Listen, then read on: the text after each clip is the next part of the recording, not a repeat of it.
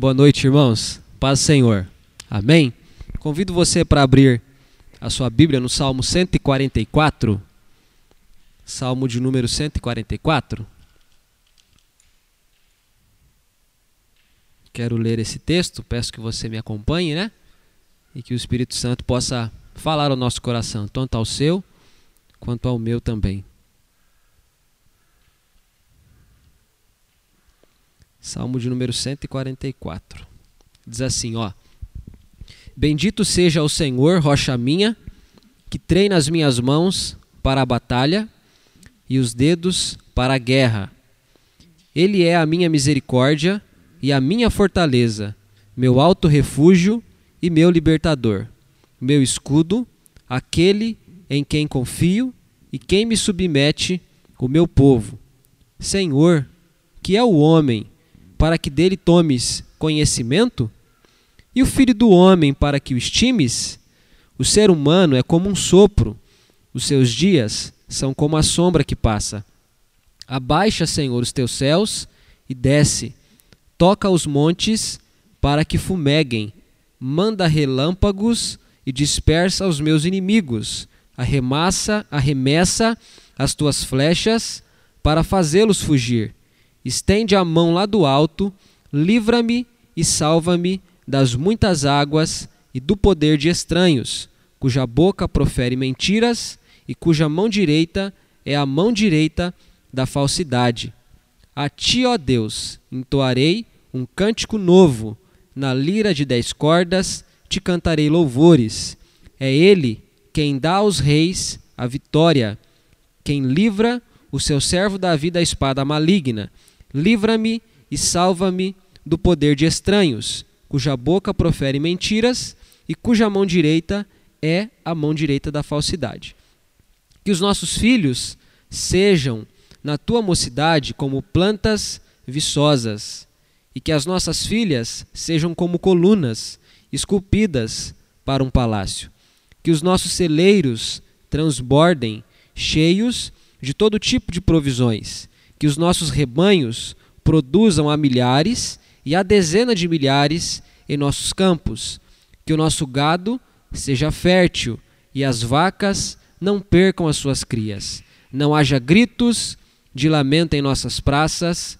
Bem-aventurado o povo a quem assim sucede. Sim, feliz é o povo cujo Deus é o Senhor. Amém? Esta é a palavra do Senhor. A minha oração é para que o Espírito Santo fale com você, fale comigo e que todos nós sejamos enriquecidos por essa palavra, que é a palavra do Senhor. Amém? Irmãos, esse é um salmo davídico. Esse salmo, ao que tudo indica, é, foi escrito por Davi. Ele é muito semelhante ao Salmo 18. Depois você pode ler, se você quiser, o Salmo 18. O Salmo 18 é muito maior do que o Salmo 144. Mas o Salmo 144 é, resgata coisas que o salmista já havia dito no Salmo de número 18. É, no decorrer da história da igreja, muitos homens compreenderam que o conhecimento que a gente tem sobre todas as coisas, inclusive sobre nós mesmos, ele é decorrente do conhecimento que nós temos de Deus. Em outras palavras, eu preciso conhecer a Deus para que eu possa me conhecer. E quando eu conheço a Deus, eu posso me conhecer e eu também posso conhecer você e o restante do ser humano. Então, o conhecimento de Deus é o conhecimento primário e dele decorre as demais coisas que nós podemos vir a conhecer. E parece que o salmista tem noção disso quando ele escreve esse salmo.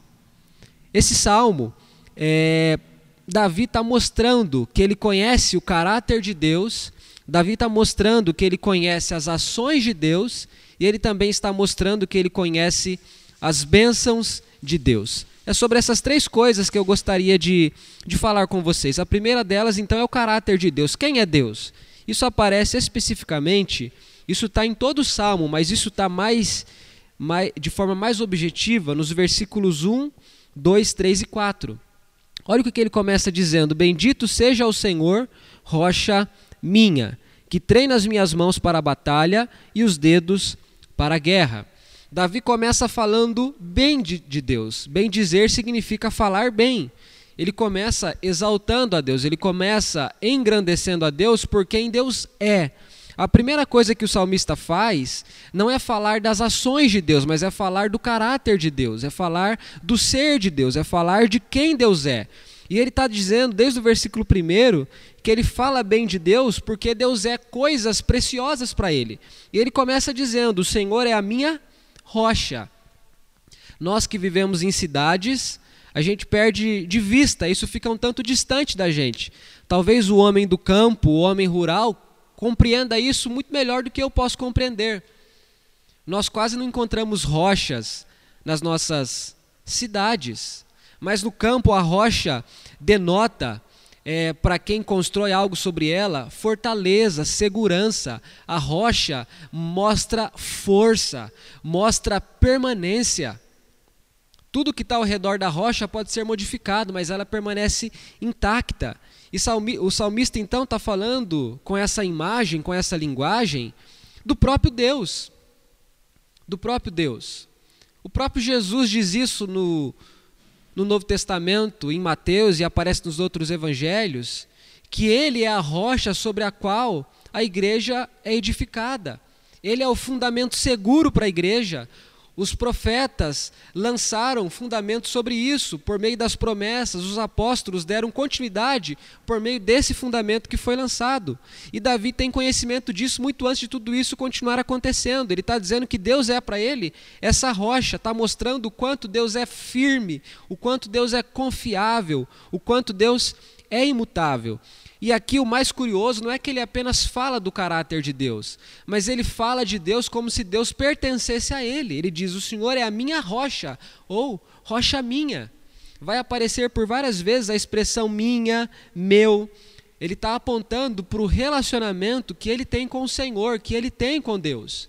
Deus não é a rocha do seu pai, da sua mãe, do seu avô, do seu amigo, mas Deus é a rocha dele. Ele está falando de um relacionamento que ele tem com o Senhor, ele está falando desse caráter desse Senhor. Uma outra coisa que ele deixa claro é que Deus treina as mãos dele e os dedos dele para a batalha e para a guerra. Isso aqui fala do quanto o caráter de Deus é um caráter que forma a nossa vida, que nos habilita, que nos capacita para vivermos situações específicas. Alguns têm entendido que esse salmo foi escrito por Davi no momento em que ele se torna rei. Depois de ter servido Saul por alguns anos, ele precisa fugir de Saul. Porque logo após a, a vitória de Davi sobre o gigante Golias, é, Saul fica enciumado, porque as mulheres começam a cantar que, que Saul matou tantos e Davi matou tantas, tantos mais. E ele diz: o que, que falta para esse menino senão a coroa e o trono? E ele começa então a perseguir Davi. E por anos Davi teve que fugir, teve que se refugiar nos campos, nos desertos, nas cavernas, para que, que pudesse manter-se vivo. E Davi, então, segundo alguns estudiosos, pode ter escrito esse salmo nessa ocasião quando ele agora se vê diante do trono, quando ele se vê agora diante da responsabilidade de governar a nação que Deus confiou em suas mãos. Então, pensando que esse salmo talvez tenha sido escrito nessa ocasião, a gente consegue entender perfeitamente o que ele está dizendo aqui. Deus é quem treina as mãos dele. E quando a gente lê esse salmo à luz das demais histórias que a Bíblia registra acerca de Davi, ele fica muito fácil de nós compreendermos eu volto a tocar no episódio em que Davi vence o Golias, e Davi disse: Eu vou a você em nome do Senhor. Você vem a mim com espada e com lança, mas eu vou em nome do Senhor e em nome dele eu terei vitória.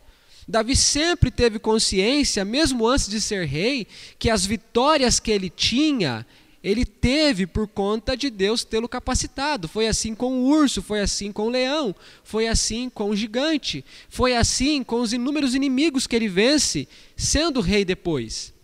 Você pode conferir isso lendo Samuel, lendo Reis, lendo Crônicas, esses livros que registram a história de Davi. E Davi então aqui está mostrando que além de Deus ser para ele rocha, Deus também é aquele que forma, que forja o próprio caráter dele, Davi. Deus é quem treina as suas mãos para a batalha e para a guerra. Então Deus é aquele que capacita, Deus é aquele que habilita o seu povo, a sua igreja, os seus servos. E Davi agora fala do caráter de Deus naquilo que se refere à sua misericórdia. Essa palavra aqui que aparece dizendo assim, versículo 2: Ele é a minha misericórdia. Isso poderia ser traduzido como Ele é a minha bondade ou como Ele é o meu amor. É essa expressão que denota uma ação graciosa de Deus em favor do seu povo. E Davi tem consciência de que Deus é para ele isso. Deus é para ele esse amor bondoso, misericordioso, gracioso. A expressão graça é muito mais presente no Novo Testamento, mas ela vem sendo desenvolvida desde sempre nas Escrituras, através da expressão bondade e misericórdia. E Davi está falando disso, Deus é isso para ele. E porque Deus é a sua misericórdia, Deus é para ele uma fortaleza. A fortaleza é um lugar seguro, um lugar que mantém a gente abrigado, distante do perigo, das ameaças. Há muitas histórias na Bíblia que mostram homens que tiveram de fugir para suas fortalezas. Davi mesmo se refugiava nas cavernas de Engedi, ali para ele era uma fortaleza. Nós temos outras histórias em que Davi fala desses lugares seguros, onde ele permanece, para permanecer com vida, para permanecer protegido. E aqui ele está reconhecendo que Deus é a fortaleza dele. E essa é uma expressão recorrente no livro de Salmos. O tempo todo, vários salmistas disseram que Deus não abandona aqueles que fazem dele mesmo, Deus, o seu refúgio, a sua fortaleza. E Davi está dizendo então: O Senhor é a minha fortaleza, o Senhor é o meu refúgio. Ainda no versículo 2: O Senhor é o meu libertador, o Senhor é o meu escudo. Irmãos, esse homem conhecia perfeitamente bem essas expressões sendo um guerreiro como ele foi, sendo um rei como ele foi, tendo lutado muitas batalhas. Ele sabe o valor de uma fortaleza, ele conhece o valor de um refúgio, ele conhece a importância de um escudo, ele conhece a experiência de experimentar libertação. Ele está falando de coisas que ele vivia, mas ele está reconhecendo que essas coisas que ele vivia, ele encontrava com perfeição em Deus. E tudo isso ganha um sentido maravilhoso quando ele diz assim no versículo 2: Ele é aquele em quem confio. Davi confia no Senhor. Davi encontra em Deus tudo isso que ele está relatando aqui. Davi está dizendo que Deus é confiável. E você deve entender o que eu estou dizendo, porque colocar a confiança em alguém pressupõe não apenas a expectativa de que essa pessoa seja confiável, mas precisa haver alguma prova de que essa pessoa é confiável. A confiança não é uma coisa que a gente lança inocentemente sobre alguém ou sobre uma situação, mas nós sempre precisamos, humanamente falando, de uma coisa prévia, de uma expressão prévia, de algum ato de que alguém é confiável para que nós possamos depositar confiança nessa pessoa. E Davi está dizendo que Deus é confiável, ele experimenta dessa, desse caráter confiável de Deus. E aí no finalzinho do versículo 2 ele diz que Deus é quem submete o povo a ele. E segundo Samuel capítulo 7 deixa isso bastante claro. Quando Deus reafirma com Davi uma aliança, dizendo que não faltaria no trono de Israel alguém que fosse descendente dele, Davi. E Deus deixou muito claro para Davi ali que, da, que Deus tinha uma aliança de amor, de bondade, de misericórdia, uma aliança que se cumpre em Cristo. Cristo é descendente de Davi, Cristo é filho de Davi e Cristo é rei. Cristo governa a igreja, Cristo governa o mundo. E Davi tem consciência, e a história dele mostra isso, de que o trono que ele um dia de que o trono em quem ele um dia se assentou não foi dado a ele porque ele merecia, mas foi dado a ele porque Deus foi gracioso. E ele nunca quis tomar aquele trono antecipadamente, enquanto Saul ainda reinava. Houve ocasiões para isso. Houveram ou houve ofertas para que isso fosse feito. Mas ele nunca quis se apossar disso antes do tempo devido. E agora ele reconhece que a obediência do povo, que a submissão do povo a ele como rei, era porque Deus permitia que essa submissão, que essa obediência fosse real, tanto para o povo quanto para ele. Esse homem, esse salmista está falando de quem Deus é, irmãos. Ele está agradecendo a Deus, é um salmo de gratidão também. Isso aqui me ensina que a nossa gratidão ela se firma primeiramente no caráter de Deus e não nas ações dele. Nós muitas vezes queremos experimentar das ações de Deus para expressarmos gratidão. E a gratidão mais maravilhosa que nós possamos oferecer a Deus é agradecer antes mesmo de termos recebido algum presente, alguma bênção.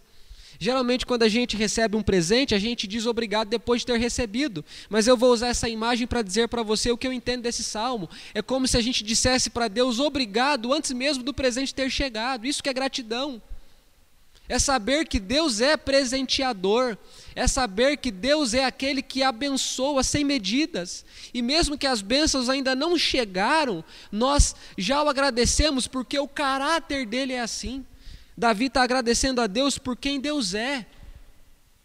E isso soa muito estranho para nós, porque nós estamos numa cultura em que faz a gente admirar as ações, primeiramente antes do caráter, talvez.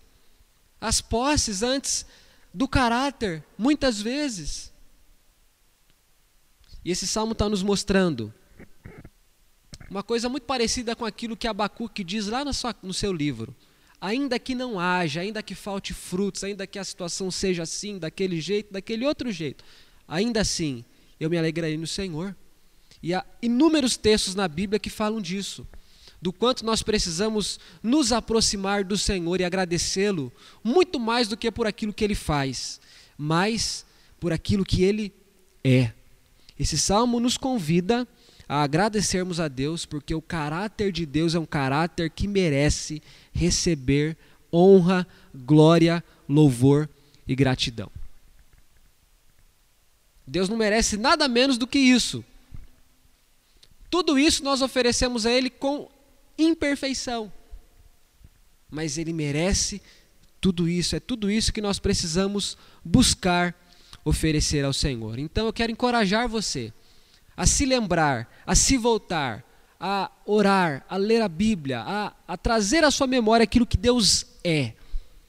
E se você quer saber o que Deus é, vá para as Escrituras. As Escrituras nos contam o que Deus é. E porque Deus é, nós podemos e devemos agradecê-lo. Mas há uma segunda coisa. O salmo fala do caráter de Deus, mas também fala das ações de Deus. Eu acabei de dizer que o caráter precede as ações, mas nem por isso eu estou dizendo que as ações são prejudiciais ou que nós não devemos agradecê-lo por suas ações, pelo contrário, precisamos agradecê-lo por suas ações, e é isso que o salmista está dizendo. Olha o que diz o versículo 5: Abaixa, Senhor, os teus céus e desce, toca aos montes para que fumeguem, manda relâmpagos e dispersa os meus inimigos, arremessa as tuas flechas para fazê-los fugir, estende a mão do alto, livra-me e salva-me das muitas águas e do poder de estranhos, cuja boca profere mentiras e cuja mão direita é a mão direita da falsidade.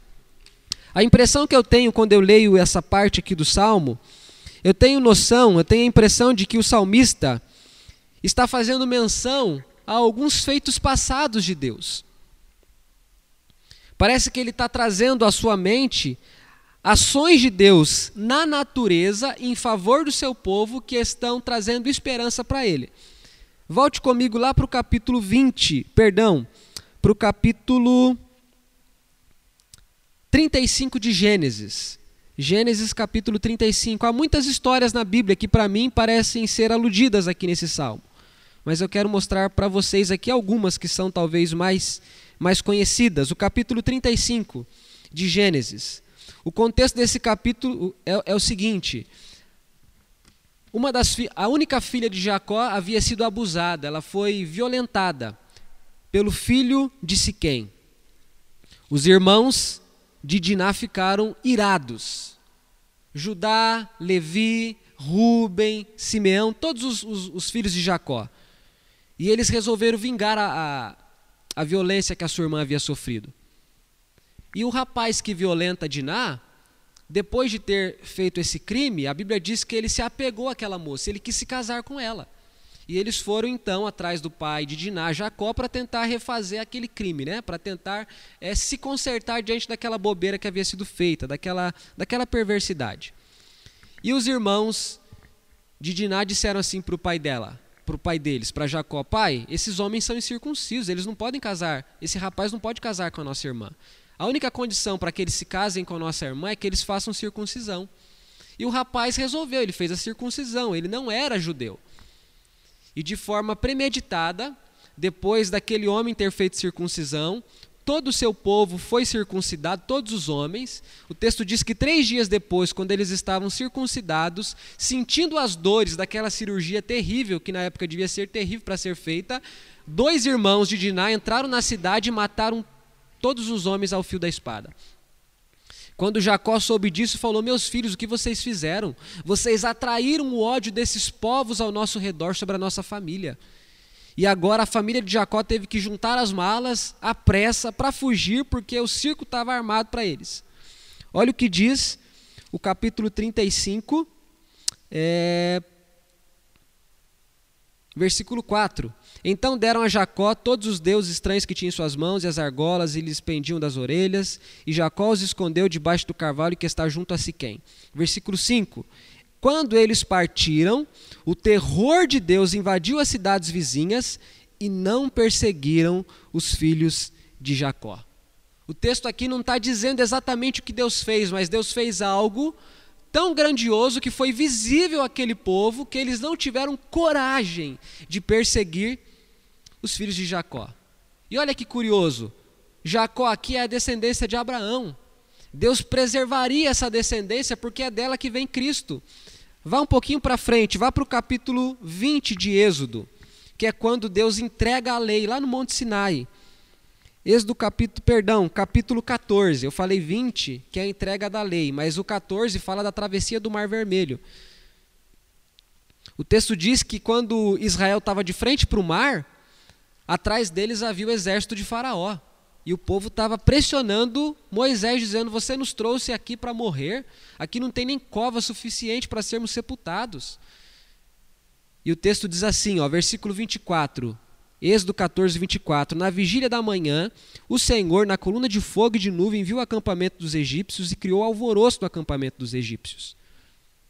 Emperrou as rodas dos carros dos egípcios, fazendo com que andassem com dificuldades. Então os egípcios disseram: Vamos fugir da presença de Israel, porque o Senhor está lutando por eles contra os egípcios. Olha a ação de Deus na natureza de forma visível que mostra proteção ao seu povo. Agora, por fim, Êxodo capítulo 20, quando Deus dá a lei ao povo. 20, 18. Todo o povo presenciou os trovões, os relâmpagos, o som da trombeta e o monte fumegante. E o povo, observando, tremeu de medo e ficou longe de Deus. Isso aqui, como eu disse para vocês, parece ser a alusão que o salmista faz lá no, no Salmo 144, quando ele diz: Senhor, toca os montes, para que fumeguem, mande relâmpagos, disperse os inimigos, arremessa as tuas flechas. O que, que o salmista está fazendo aqui, irmãos? Ele está se recorrendo à história passada do seu povo, aquilo que o presbítero Jonas disse com outras palavras há pouco tempo. Ele está se lembrando das ações de Deus no passado, e aquelas ações passadas estão trazendo para ele esperança no presente. Eu já disse isso para vocês em outros momentos, porque é isso que a Bíblia diz. Ser cristão não é ter memória curta. Ser cristão não é viver separado da história nós temos a história que mostra para nós as ações de Deus. E quando eu digo história, eu me refiro à história que a Bíblia registra, mas não apenas a história que a Bíblia registra, a história da nossa vida, da nossa família, da nossa igreja, dos nossos colegas, amigos. Nós temos prova visível da ação de Deus. E é isso que Davi está dizendo aqui.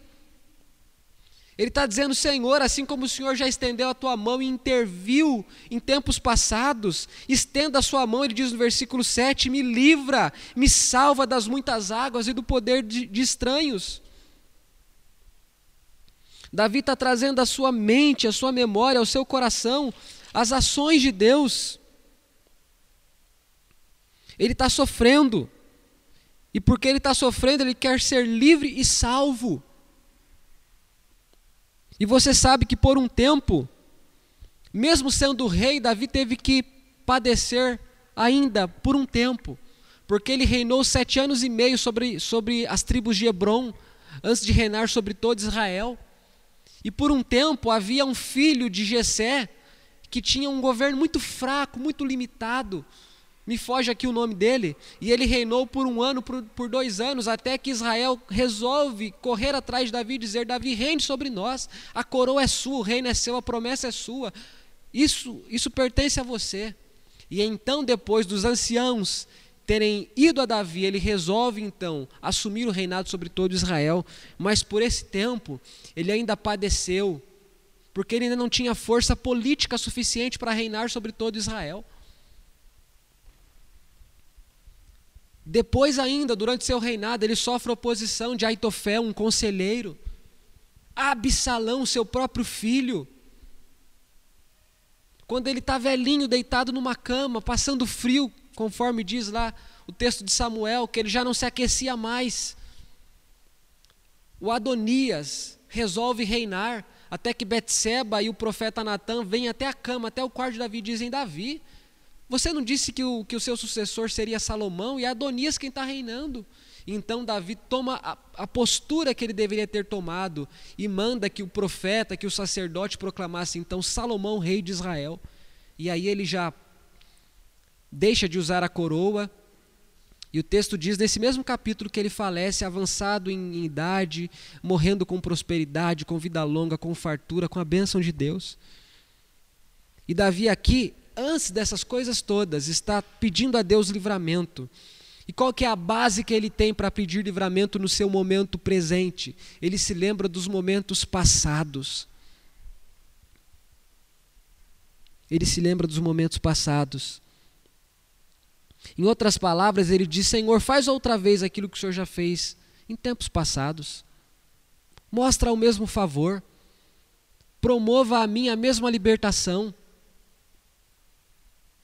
E ele diz que essa vitória que Deus dará a ele será celebrada com louvor. Versículo 9, 10 e 11 diz isso: A ti entoarei um cântico novo, com lira de dez cordas. Te cantarei louvores. É ele quem dá vitória a reis, é ele quem livra o seu servo da espada maligna. Livra-me e salva-me do poder de estranhos, daqueles que proferam mentiras e que têm falsidade. Ele se lembra das ações providenciais de Deus de livramento, de salvação. Ele lembra dos atos salvíficos, das ações, das manifestações de Deus, que trouxe livramento no passado, que trouxe espanto aos seus inimigos no passado, aos inimigos do povo ou de indivíduos é, que fizeram parte do povo de Deus. Ele diz: Senhor, porque o Senhor fez lá atrás, eu sei que o Senhor pode fazer hoje, e depois que o Senhor fizer, eu também cantarei louvores ao Senhor. Em outras palavras, irmãos, ele agradece a Deus por quem Deus é, mas ele também agradece a Deus pelo que Deus fez e pode fazer. É por isso que a gente não pode deixar de trazer à nossa memória aquilo que Deus fez. É por isso que eu preciso tanto das Escrituras. É por isso que você precisa tantas Escrituras para que você leia com seus próprios olhos aquilo que Deus já fez, para que seu coração se encha de esperança, para que seu coração se encha de fé. Pastor, mas a fé não é andar pelo que se vê, andar por vi, não é andar por vista, é andar, quem sabe até no escuro, sim. O salmo começa assim. Davi começa louvando a Deus por quem Deus é. Mas as ações de Deus também nos conduzem a louvá-lo por aquilo que ele faz. Eu acredito que você tem motivos na sua vida. Quando você olha para as Escrituras, você tem mais motivos ainda para louvar a Deus, porque Deus é um Deus que não permanece inativo. Deus está sempre em ação, Deus está sempre agindo, Ele está sempre promovendo libertação, socorro, livramento. Ainda que os nossos olhos carnais, humanos, físicos não percebam, não perceber uma coisa não significa o mesmo que a sua ausência. Eu posso não perceber a ação de Deus, mas nem por isso significa que Deus não está agindo. Eu não vejo o vento, mas o vento está por aí o tempo todo fazendo o seu trabalho. Agora, quando nós nos voltamos para a palavra, nós vemos provas das ações de Deus. E o mais maravilhoso, irmãos, é que a maior ação de Deus a gente vê na encarnação de Jesus. É quando Jesus nasce e vem viver entre os homens. É quando se cumpre plenamente, cabalmente, todas aquelas promessas acerca do Redentor, acerca do Messias, acerca do Salvador, acerca do prometido. É em Cristo que nós temos o maior motivo para confiarmos em Deus, por aquilo que Deus resolveu fazer ao nosso favor. E há uma terceira coisa que eu gostaria de apontar a você: são as bênçãos. Nós estamos aqui pensando e falando sobre o caráter de Deus. Deus é, Deus é rocha, Deus é misericórdia, é refúgio, é libertação. Ele é tudo isso que aponta o versículo 1 a 4. Depois aquilo que Deus faz. Deus age na história em favor do seu povo. E do versículo 12 a 15, Davi fala das bênçãos. E aqui Davi está fazendo referência ao pacto, à aliança que Deus fez com Israel lá no tempo de Moisés. Deus havia dito: se vocês me obedecerem, lá em Deuteronômio 28, haverá bênçãos incontáveis para vocês. E Davi está falando dessas bênçãos. Olha que interessante, olha o que ele diz no versículo 12: que os nossos filhos sejam na sua mocidade como plantas viçosas. Ou seja, que eles sejam frutíferos, que eles sejam férteis, fortes, fortes, bonitos, belos. Que as nossas filhas sejam como colunas esculpidas para um palácio. As pedras que eram postas no palácio eram as melhores possíveis.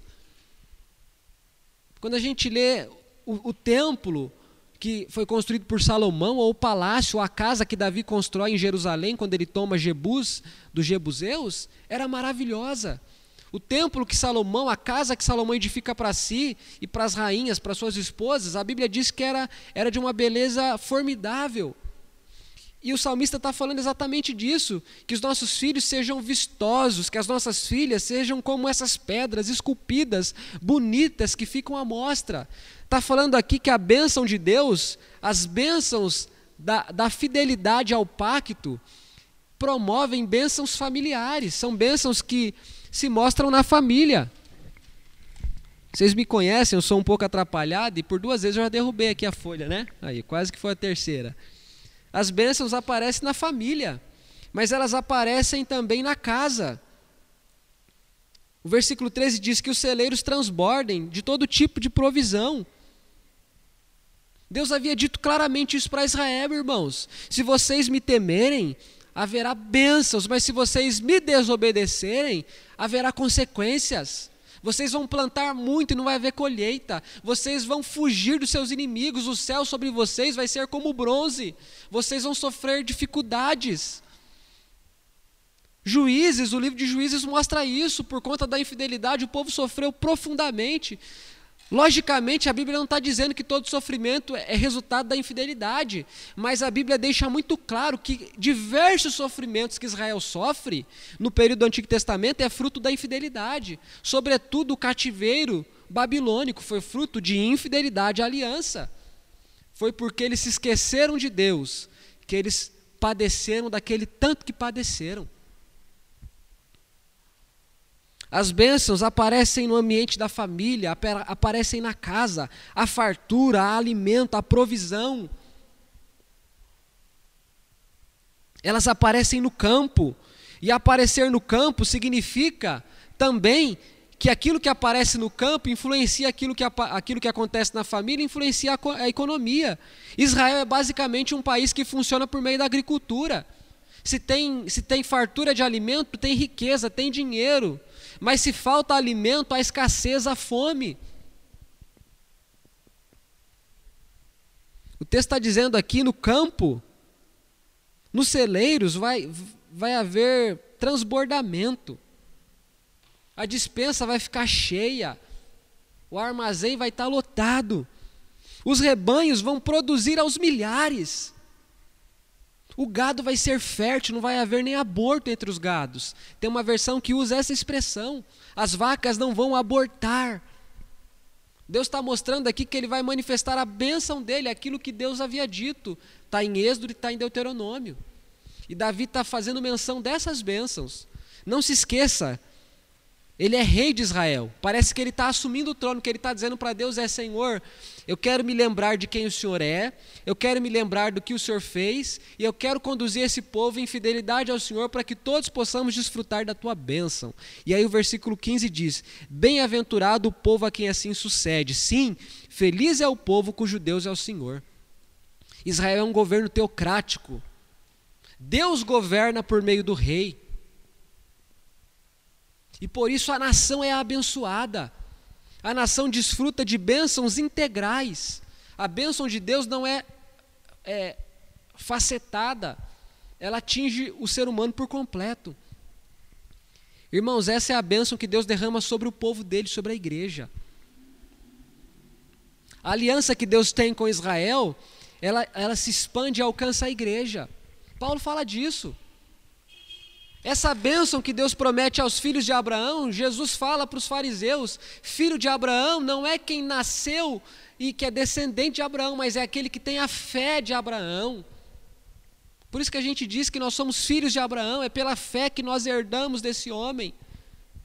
Essa fé, que é a fé daquele que está em Deus, podemos ser gentios, mas temos a fé de Abraão. Essas bênçãos Deus prometeu àqueles que andam em fidelidade com Ele. É por isso que nós dizemos que nem as bênçãos que desfrutamos são mérito nosso. Deus é quem prometeu abençoar quem é fiel. Então, quem é fiel experimenta das bênçãos de Deus. Deus não mente.